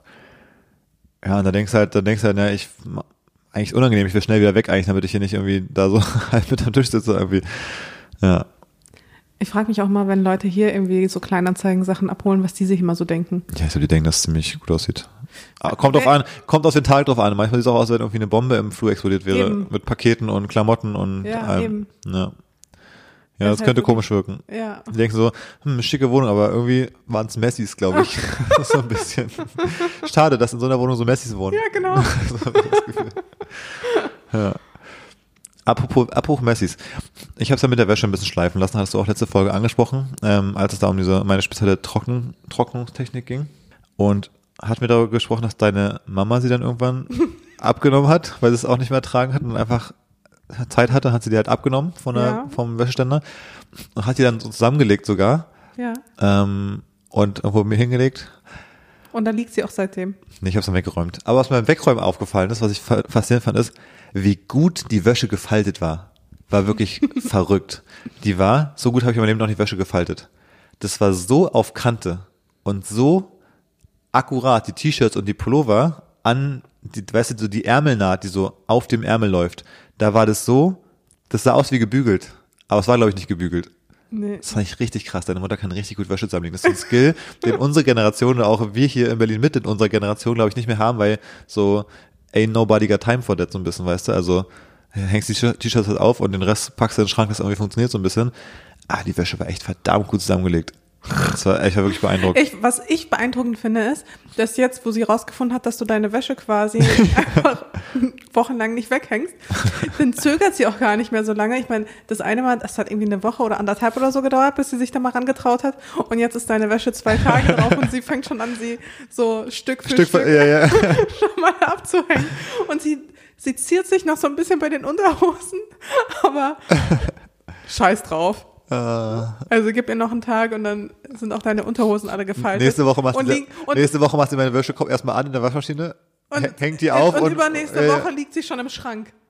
da merke ich, gar, da merke ich gar nichts mehr, ne? Ja. Da räumt sie meinen Stuhl auch auf, macht eine Wäsche an, am Ende hängt sie im Schrank. Dann ich so, voll magisch. Irgendwie, wenn ich Sachen auf den Stuhl lege dreckig, dann hängen die immer wieder sauber im Schrank. Das ist der magische Stuhl. Also ich glaube, sie ist da auch ein bisschen genervt. Das Lustige ist aber, wie sie deine Sachen zusammenräumt und mir vorhin hat sie einfach also ich hatte vorhin, heute Morgen habe ich Wäsche angemacht und ich habe sie, ich weiß nicht, sie lag jetzt eine Stunde oder so in der Waschmaschine und dann hat sie mir diesen nassen Kleiderhaufen einfach so auf den Wäscheständer hingeknallt.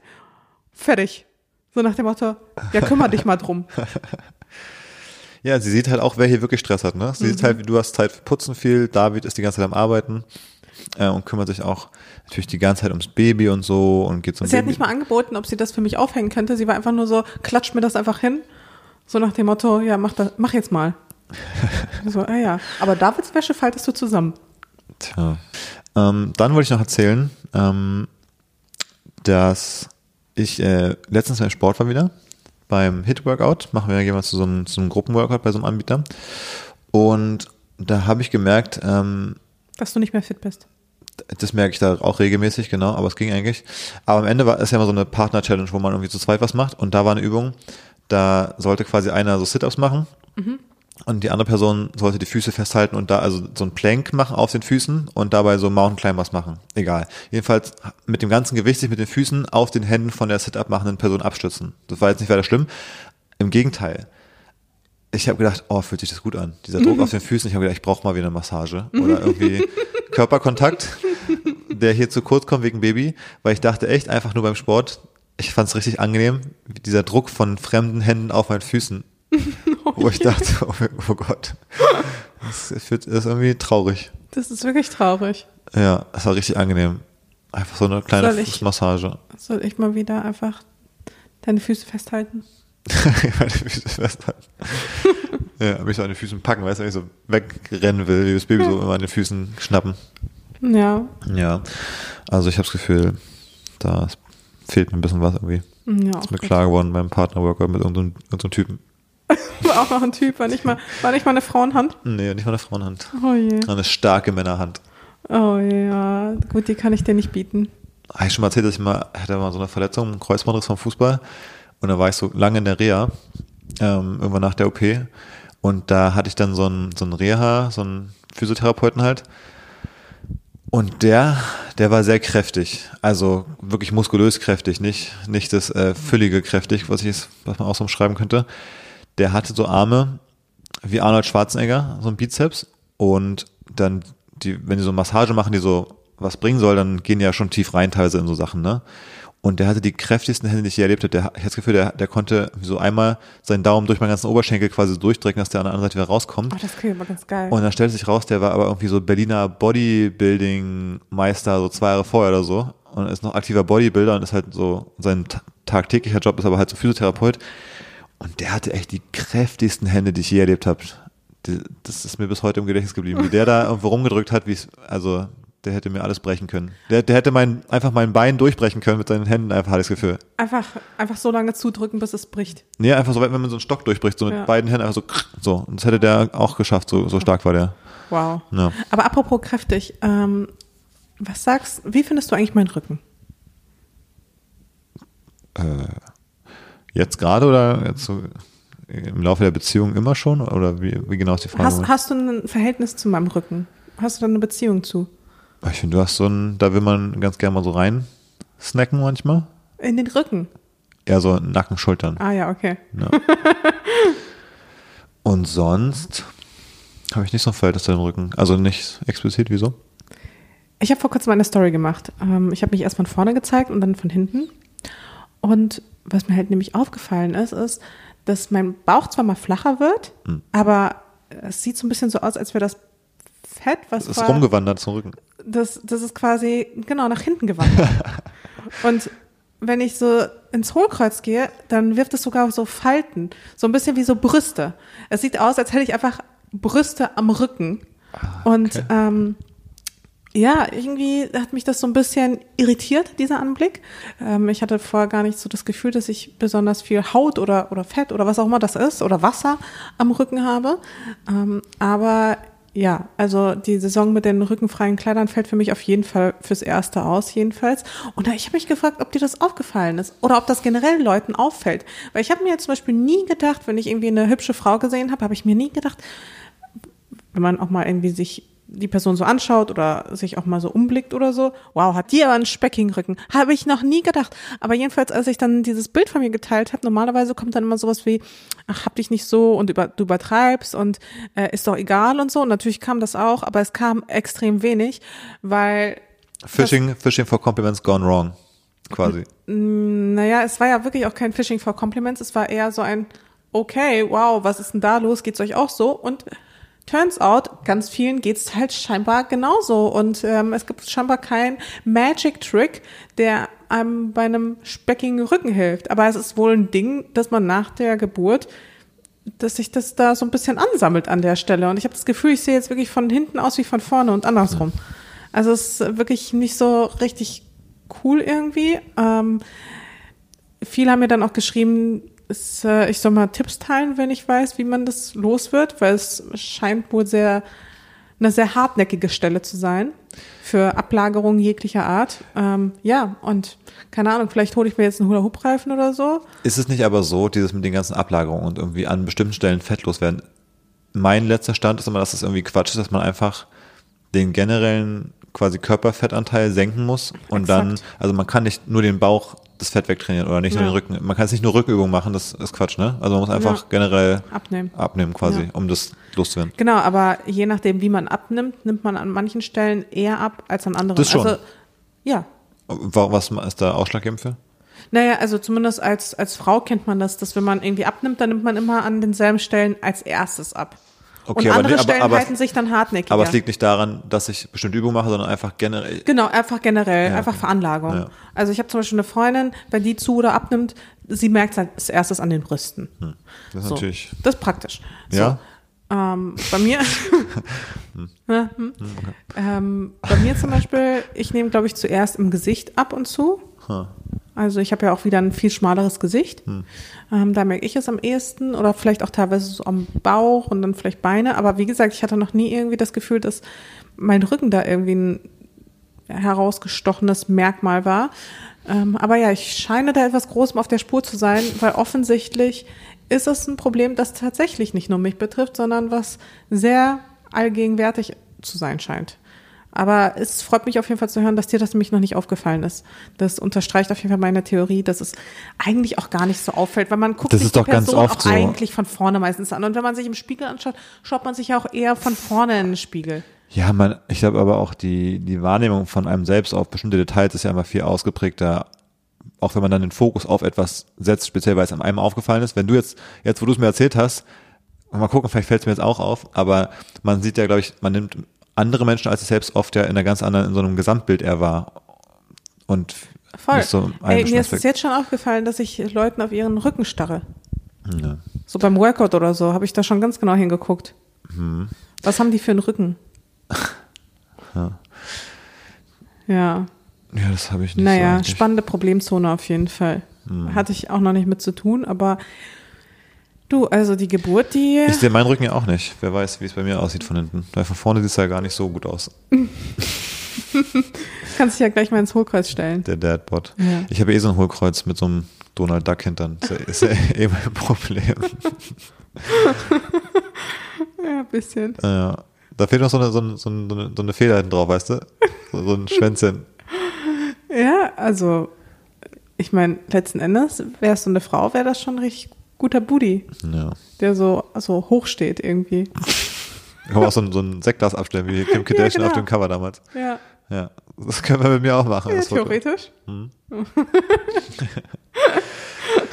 Ah. Äh, ja. Du, ähm, es gab noch eine, also erstmal die Leute benutzen jetzt richtig viel dieses, diese Feedback-Funktion bei Spotify. Ähm, ah ja, sehr cool. Vielen lieben Dank dafür. Genau, fand ich auch richtig cool. Da wurde vor allem in der letzten Folge wurde da, also komischerweise sehr oft nachgefragt nach einem speziellen Foto. das werden wir gleich mal noch machen, heute dann in der Story online stellen, aber das wird auch nur kurz online sein. Das, ähm, das äh, ist dann schon wieder vorbei, wenn die Folge online ist. Also muss man auf Instagram das mitbekommen heute, würde ich sagen, einfach eventuell. Ähm, aber es gab da auch eine Frage und zwar äh, hat äh, Anna Pan hat geschrieben, super Folge. Frage an euch. Welche Berufe habt ihr ursprünglich gelernt, Studiengänge belegt und in, also Schrägstrich Studiengänge belegt und in welcher Stadt? Und würdet ihr das rückblickend anders machen? Arbeit in der Berufsorientierung. Ah, Ja. spannend. Ja, finde ich auch eine coole Frage. Also, ähm, ich nicht. ich habe äh, Wirtschaftswissenschaften studiert. Was du nicht, du würdest nichts anders machen oder du? Also, ich habe nichts gelernt.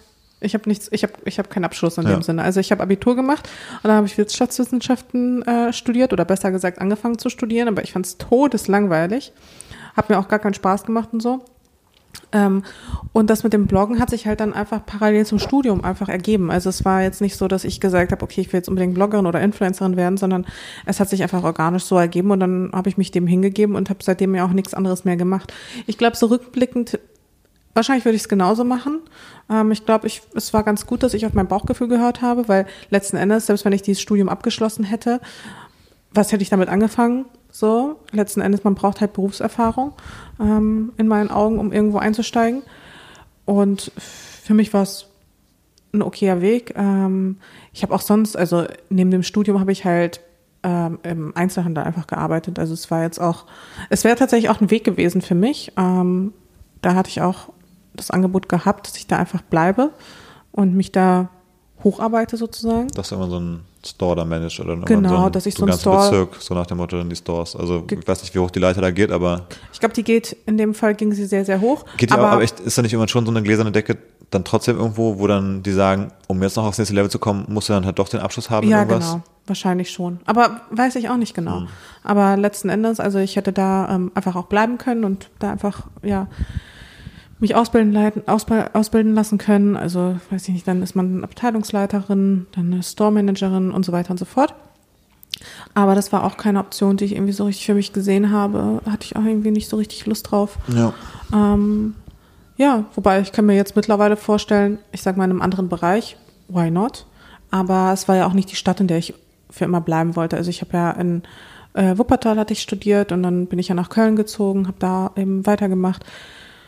Ja, und ähm, als ich dann gemerkt habe, dass ich ein bisschen von dem Bloggen auch tatsächlich leben kann, also dass ich da vielleicht was entwickeln könnte, bin ich ja auch nach Berlin gezogen.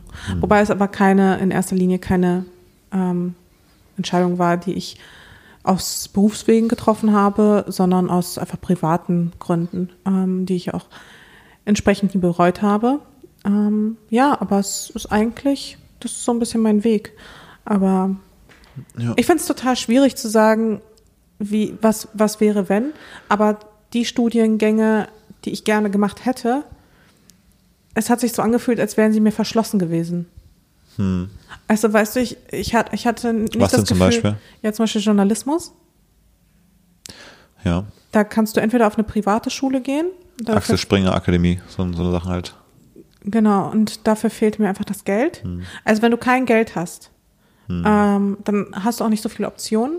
Und wenn du dann auch nicht den krassesten Schulabschluss aller Zeiten hast, hast mhm. du halt noch weniger Optionen. Und ich glaube, wenn du Journalismus studieren willst, brauchst du, glaube ich, einen Einser-Durchschnitt. Den hatte ich einfach nicht. Ich hätte vielleicht sowas wie Kommunikationsdesign oder so, glaube ich, noch ganz gern gemacht.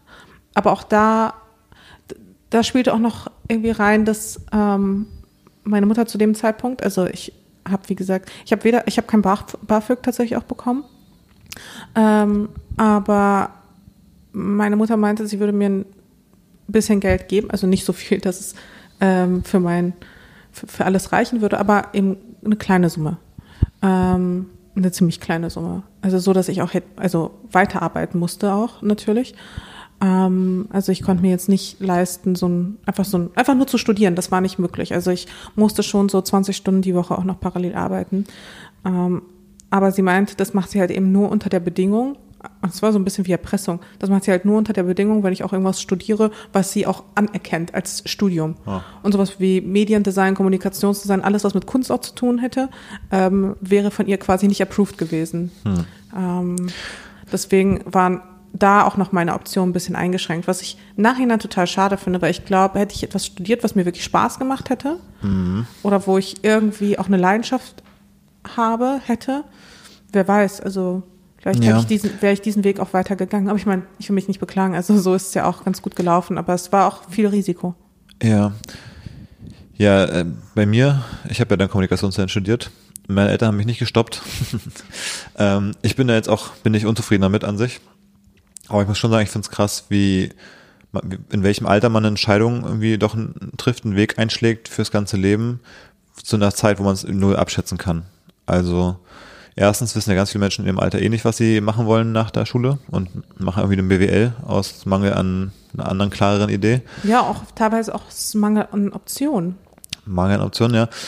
Aber auch, glaube ich, an einem, ich, mein, ich habe das Gefühl, ich habe jetzt erst so mit Anfang 30 so ein bisschen, jetzt sehe ich die Welt und denke mir jetzt manchmal so, ah, wäre auch cool gewesen, hätte man einen bestimmten anderen Weg gewählt. Weil ich denke mir zum Beispiel oft, ja, Naturwissenschaften hätten mich vielleicht schon auch interessiert, äh, an irgendwas zu forschen, vielleicht im Bereich Chemie, Physik, was auch immer, wo man ja vielleicht irgendwas entdeckt, irgendwas rausfindet, irgendwas verbessert, was die Welt 0,01 Prozent besser macht. Irgendein Wirkstoff für irgendwas so. Und damit irgendwie was Substanzielles irgendwie beiträgt und auch, auch quasi spannende Themen jeden Tag auf eine Art hat, wenn man an neuen Dingen arbeitet. Also es gibt ja andere Sachen als quasi Medien, was dann vielleicht Spaß macht und irgendwie einen langweiligen Bürojob so ungefähr in der Verwaltung. Also, also da gibt's ja noch was dazwischen. Und ich finde, Naturwissenschaften, glaube ich, kann da schon ein guter Weg sein. Ähm, aber es ist halt super schwer, so 19 zu sagen, ja, ich studiere irgendwie Chemie, weil ich dann mal irgendwie, was weiß ich, für einen Impfstoff da oder so entwickeln kann ähm, oder irgendwas anderes. Und jetzt finde ich halt manchmal Spaß, mir so die jetzt halt zu sagen, ich fange jetzt an, irgendwie Physik zu studieren, also ich glaube, der Zug ist halt abgefahren von meinem die letzten zehn Jahre, was ich noch so an Schulwissen habe. Also fange ich halt bei Null an bei bestimmten Themen. Ähm, und denke manchmal so, mit meinem Design-Background, jetzt mache ich ja schon sowas wie Work hier, was ja im weitesten Sinne auch irgendwie vielleicht ein Projekt ist, was in der Welt was zum Guten irgendwie beiträgt oder verändert. Das finde ich schon ganz cool, deswegen versuche ich ja auch in diesem Bereich mich in dieser Richtung zu bewegen. Ähm, aber ich denke manchmal, ja, da ist theoretisch mehr drin. Man kann sein Leben noch sinnvoller nutzen, auch im, im beruflichen Kontext. Ähm, das finde ich fast so ein bisschen schade. Und ich bin damals auch ziemlich da reingerutscht. Also ich wusste auch nicht so genau, was ich machen sollte. Ich war in der Schule in Kunst, was so das nächste an Design war, war ich halt grottenschlecht. Also ich kann wirklich kein Viereck zeichnen. Das habe ich eh nicht verstanden. Also und ich bin halt dann. Je, je, länger ich dich kenne, ich bin halt, desto absurder ja. finde ich es eigentlich, dass du ausgerechnet das studiert hast. Ja, ist auch ein bisschen absurd. Also ich glaube, das fanden meine Eltern auch mal dann ziemlich kurios oder als ich damals machen wollte. Aber ich bin halt über, über das Fotografieren dahin gekommen, tatsächlich. Ich habe angefangen auch viel zu fotografieren, so wie du, glaube ich, auch irgendwann so in der, zu der gleichen Zeit quasi so in deinem Leben, so ein bisschen. Ähm, bei ich habe ja nicht fotografiert, ich habe ja geschrieben. okay, aber dich dann auch fotografiert ja. und mit Lina und so zum Beispiel auch dann irgendwie früh angefangen, viel in dem Bereich zu machen. Und ich habe auch einfach so Fotografie als Hobby gehabt und dann irgendwann fängt man auch so an, muss man halt einen Blog machen, um die Fotos irgendwie zu zeigen. Dann so ein bisschen mit Webseiten rumgebastelt, mal überlegt, okay, was für eine Schrift will man da haben und irgendwie mal auf den Fotos ein bisschen Nachbearbeitung gemacht und mal ein Logo gebaut. Und so war dann so mein Weg ins Design. Also völlig anders als über das Schulkunstthema, ähm, was ich no, nie Bezug zu hatte eigentlich. Ähm, und so bin ich dann auch in dieses Design-Ding gekommen. Ähm, genau, und jetzt aber ich glaube, die meisten studiert, Leute sind irgendwie Quereinsteiger. Bisschen da gearbeitet nicht? in der Agentur, selber Sachen gegründet und jetzt immer noch Gründer. Ja, ja pff, weiß ich gar nicht so genau. Kann Aber sein. könntest du dir vorstellen, nochmal in einen anderen Bereich zu wechseln? Ja, meine ich ja gerade, der, der mich am ehesten. Ich sehe jetzt, weil mich ja so Space so interessiert, mhm. gucke ich ja manchmal, gibt es vielleicht in Deutschland auch Firmen oder so, wo ich bei einer Firma helfen könnte. Und dann gibt es irgendwie zum Beispiel ESA Aerospace, oder gibt es auch so ein paar andere noch irgendwie in UK und so. Oder man könnte auch remote für eine US-Firma eventuell arbeiten oder so. Oder ein Zulieferer oder in dem Bereich oder sowas. Aber dann guckst du auf die Webseiten, was sie so für Stellen ausgeschrieben haben und halt fucking Grafikdesign ist halt für die nicht wichtig. Okay, die haben irgendwie drei Leute, die da irgendwie die Instagram-Posts machen und die Fotos. Da haben sie wahrscheinlich eher eine Agentur, die das einfach für die cool macht. Und sonst sitzen da halt so Hardcore Engineers, die irgendwie irgendwelche Pumpen und Transistoren äh, ein äh, Prozent optimieren, damit die Rakete irgendwie besser starten kann. Aber könntest du dir sowas vorstellen? An sich? So. Schwer zu sagen. Von außen denke ich mir, schade, dass ich nicht mitwirken kann. Mhm. Ob es mich dann in der, in der tagtäglichen Arbeit interessieren würde, da in so ein Labor zu gehen mit so einem Mantel, wo man irgendwie kein Handy haben darf den ganzen Tag. Weiß ich auch nicht so genau. Weil ich eigentlich ein bisschen auf Twitter rumhängen will in der Arbeit. Äh, keine Ahnung. Aber ja. Ich, ich glaube einfach schwierig, super schwer in dem Zeitpunkt im Leben, zu dem Zeitpunkt im Leben die richtige Entscheidung zu treffen, wo man nicht zehn Jahre später denkt, hm, vielleicht wäre was anderes cooler gewesen, weil du checkst es einfach nicht, wo du ja. in zehn Jahren stehst und was dich da interessiert und wo die Welt auch hingeht. Mit dem Wissen von heute, hm. was würdest du studieren? Finde ich richtig schwer. Ich finde das nämlich auch schwer. Ich kann das nämlich auch immer noch nicht richtig sagen. Ich könnte jetzt nicht sagen, was ich richtig schwer. studieren Weil dann im Studium, würde. dann sitzt du da bei Elektrotechnik. Keine Ahnung ob es mich interessieren würde. Wirklich, wirklich nicht. Ich dachte ja immer, meine Mama ist ja in der Solarzellenforschung gewesen immer. Mhm. Und da dachte ich am Anfang mal so, ich würde auch in den Bereich gehen. Weil das, mhm. was einem so vorgelebt wird, ist ja oft auch das, was dann Kinder so weitermachen, diese mhm. ganzen Anwalts-, Zahnarzt-Geschichten und so, wo die ganze Familie das dann macht. Das war so ein bisschen der naheliegendste Weg, wo ich immer dachte, das mache ich. Erneuerbare Energien, so irgendwann 2008 oder so habe ich das gedacht immer. Ja. Ähm, mit 18, aber ja, dann kam Design dazwischen. Und jetzt mache ich hier so hübsche Farben und Schriften statt Solarzellen. Ich glaube, glaub, Design ist auch noch am ehesten so der Bereich, den ich mir vorstellen könnte. Vielleicht auch Modedesign, aber ich hatte nie Bock auf, aufs Schneidern. Hm.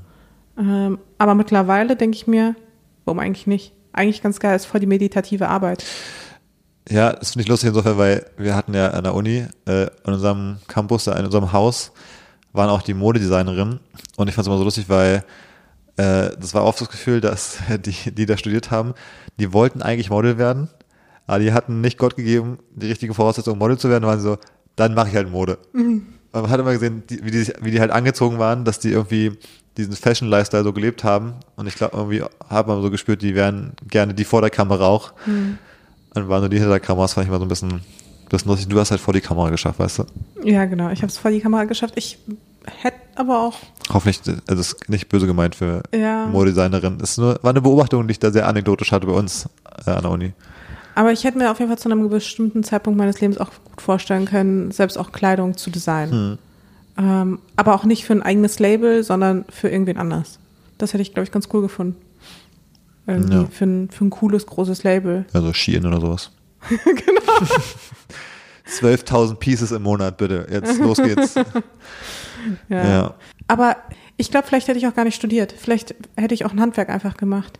So ein Goldschmied Schmiede hm. oder sowas, weißt du? Hm. Ja, ist auch underrated, glaube ich, heutzutage. Voll, eine, glaub, eine handfeste, eine handfeste Ausbildung in irgendwas, was gebraucht wird, was dir irgendwie Spaß macht, ein bisschen also mit der Hand zu, mit den Händen zu arbeiten und mit Tatsächlich Werkzeugen, ist das also. etwas, was ich mir bis heute eigentlich vorstellen könnte. Einfach so so Schmuck oder sowas einfach herzustellen. Also einfach da, weil ich glaube auch so diese, diese Feinarbeit und so, ich glaube, das hat was ganz krass Meditatives und da brauchst du dann auch nicht irgendwie groß, da kannst du irgendwie dabei Podcast hören und das dann machen und irgendwie, es hat doch was.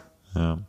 Ja, vermutlich würdest Irgendwas du. mit den Händen ich glaube, so. es ist auch oft so ein bisschen, das Gras ist grüner auf der anderen Seite. Ich glaube, Ja. es gibt genauso auf der anderen Seite Leute, die sagen, ah, wäre schon cool, irgendwie so ein bisschen, Intellektuell auch, ne? Ja. ja, was, was mit einem geistigeren Fokus oder Medien oder was auch immer zu machen. Die sagen, ach, so dieses luftig lockere, so ein bisschen rumfliegen in Berlin Mitte. Ich weiß, was der perfekte Beruf eigentlich für mich wäre. Hm. Was tatsächlich, wo ich sagen würde, dieser Beruf passt einfach zu 100 Prozent zu mir und den habe ich aber irgendwie nie geschafft zu erreichen. Und zwar, nee, ich weiß nicht. Worauf ich wirklich, wirklich, wirklich, wirklich, wirklich Bock Ah, ich bin so gespannt, ich kann es mir nicht vorstellen. Sag schon. Trendforschung. Trendforschung. Trendforschung. Irgend so ein Zukunftsinstitut, wo man Trendforschung betreibt, wo man überlegt, was sind die Trends von morgen. Ey, ich hätte, das wäre Hm. mein absoluter Traumberuf, wenn ich irgendwie, oder so Einkäuferin oder sowas, ist ja auch indirekt so ein bisschen Trendforschung. Hm. Und da einfach Einflüsse zu sammeln, irgendwie, da, da kommt alles zusammen, was mich interessiert. In mein, ich, ich sehe was ähnliches für dich, aber für mich bist du, sehe ich dich immer so als Creative Director. Das könnte für alle möglichen Sachen sein. Das könnte für eine, für eine Automarke sein, es könnte für Fashion sein, es könnte aber auch für ein Magazin. Ich habe das Gefühl, du hast einfach auch dieses Trendthema so ein bisschen. Du guckst so, was, was Aber ich könnte habe da funktionieren. einfach so einen krassen Riecher. Ich meine, nur weil es ist nicht immer so, dass ich das dann selber trage oder selber tragen will, aber ich kann immer voraussehen, was ist der nächste Trend, beziehungsweise aus der Kollektion, was ist das Piece, so was, was kommt. Das ist irgendwie so ein, das ist so ein, so dieses zukunftsorientierte und diese Trendforschung, aber schon modebezogen meinst du jetzt? ja, modebezogen, aber auch so ein bisschen, da kommt ja alles zusammen, da kommt ja auch Gesellschaft und sowas auch mit rein. Also das sind ja ganz, ganz viele Aspekte, die da reingehen. Und vielleicht irgendwann mal so ein Zukunftsinstitut oder sowas zu arbeiten, wäre, glaube ich, voll mein Ding. Ja, äh, da spielt ja noch was anderes rein, um dann nochmal kurz wegzukommen Astrologie? jetzt. Genau, äh, es gab nämlich noch anderes Feedback auch. Und äh, ich glaube, es war vor ist ja zwei auch Wochen. Das ist ja auch Zukunftsforschung. Total. Da wurde gesagt, ja, eine Astro-Corner wäre schon cool. Jetzt weiß ich nicht, jetzt bist du mit zum Fußball gekommen. Jetzt muss ich mich irgendwie auch, also ich muss irgendwie eine Art von Kompromissbereitschaft jetzt auch Mhm. in der Frage, habe ich das Gefühl, hier ein bisschen an den Tag legen. Jetzt wäre die Frage, wie könnte so eine Astro-Corner aussehen zum Beispiel? Wie würdest du hier im Podcast, wie genau könnte das funktionieren? Dass wir hier zusammen, keine Ahnung, jede Woche sagen wir eine Minute, eine Minute 30 für Astrologie, für Astro-Corner reservieren. Hast du eine Idee? Nein, ich glaube, das passt jetzt erstmal in den Podcast hier nicht rein. Okay, na gut, kannst du mal überlegen, ob das noch passt. Aber das Feedback war auf jeden Fall positiv. Die Ja. Es gab nicht nur eine Person, die gesagt hat, das wäre doch ganz cool. Also müssen wir mal schauen, ja, ob das irgendwie. Ja, vielleicht irgendwann mal, aber jetzt aktuell ähm, fühle ich mich noch nicht so weit, dass ich da, Okay. ähm, da jetzt die große Astro-Corner auspacken kann. Hm. Was ich mir dagegen vorstellen könnte, ist vielleicht irgendwann mal dich irgendwie zu einem Astrologen zu schicken. So als, so als Test, weißt du? Das, Und ja, du müsstest dich dann quasi drauf einlassen. das wäre das wäre ein cooles, weißt du, so für so ein, Einfach so ein Experiment. für so ein YouTube-Format, so ein Selbstexperiment. Ja. Wenn die so wie bei Weiß oder sowas, wenn die sowas machen, so, Ja. äh, ich bin hier irgendwie so zum Sexschaman gegangen oder sowas, oder ich bin irgendwie zu so einem, zu so einem Medium gegangen, dann haben die mich irgendwie transformiert oder so, irgend so ein Quatsch. Und dann, Ja. dann gehe ich da hin und dann, dann lasse ich mich überzeugen, begeistern dafür, für das Thema. Du kannst ja auch, du kannst ja auch, man kann ja, man muss ja nicht deine Daten nehmen. Du kannst ja auch hingehen und die Daten aber von jemand anderem, Hm. der dir sehr nahe steht.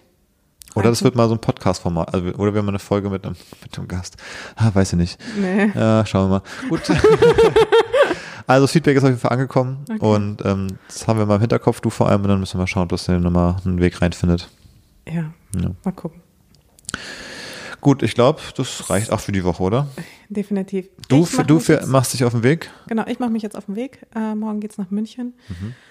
Lässt dann mich alleine hier mit dem, Da mit dem Monster. Uiuiui, das wird eine Zeit. Das haben wir, da haben wir dann was zu erzählen nächste Woche. ich bin ja nicht ganz alleine, muss man sagen. Insofern wird's Ja. nicht, ist es nicht Aber ganz so der kannst du mir dann Härtetest. berichten im Podcast, wie es dann gelaufen ist, ohne mich. Ja, Vier Tage ohne Mama. ja, machen wir. Okay. Dann nächste bis Woche. nächste Woche.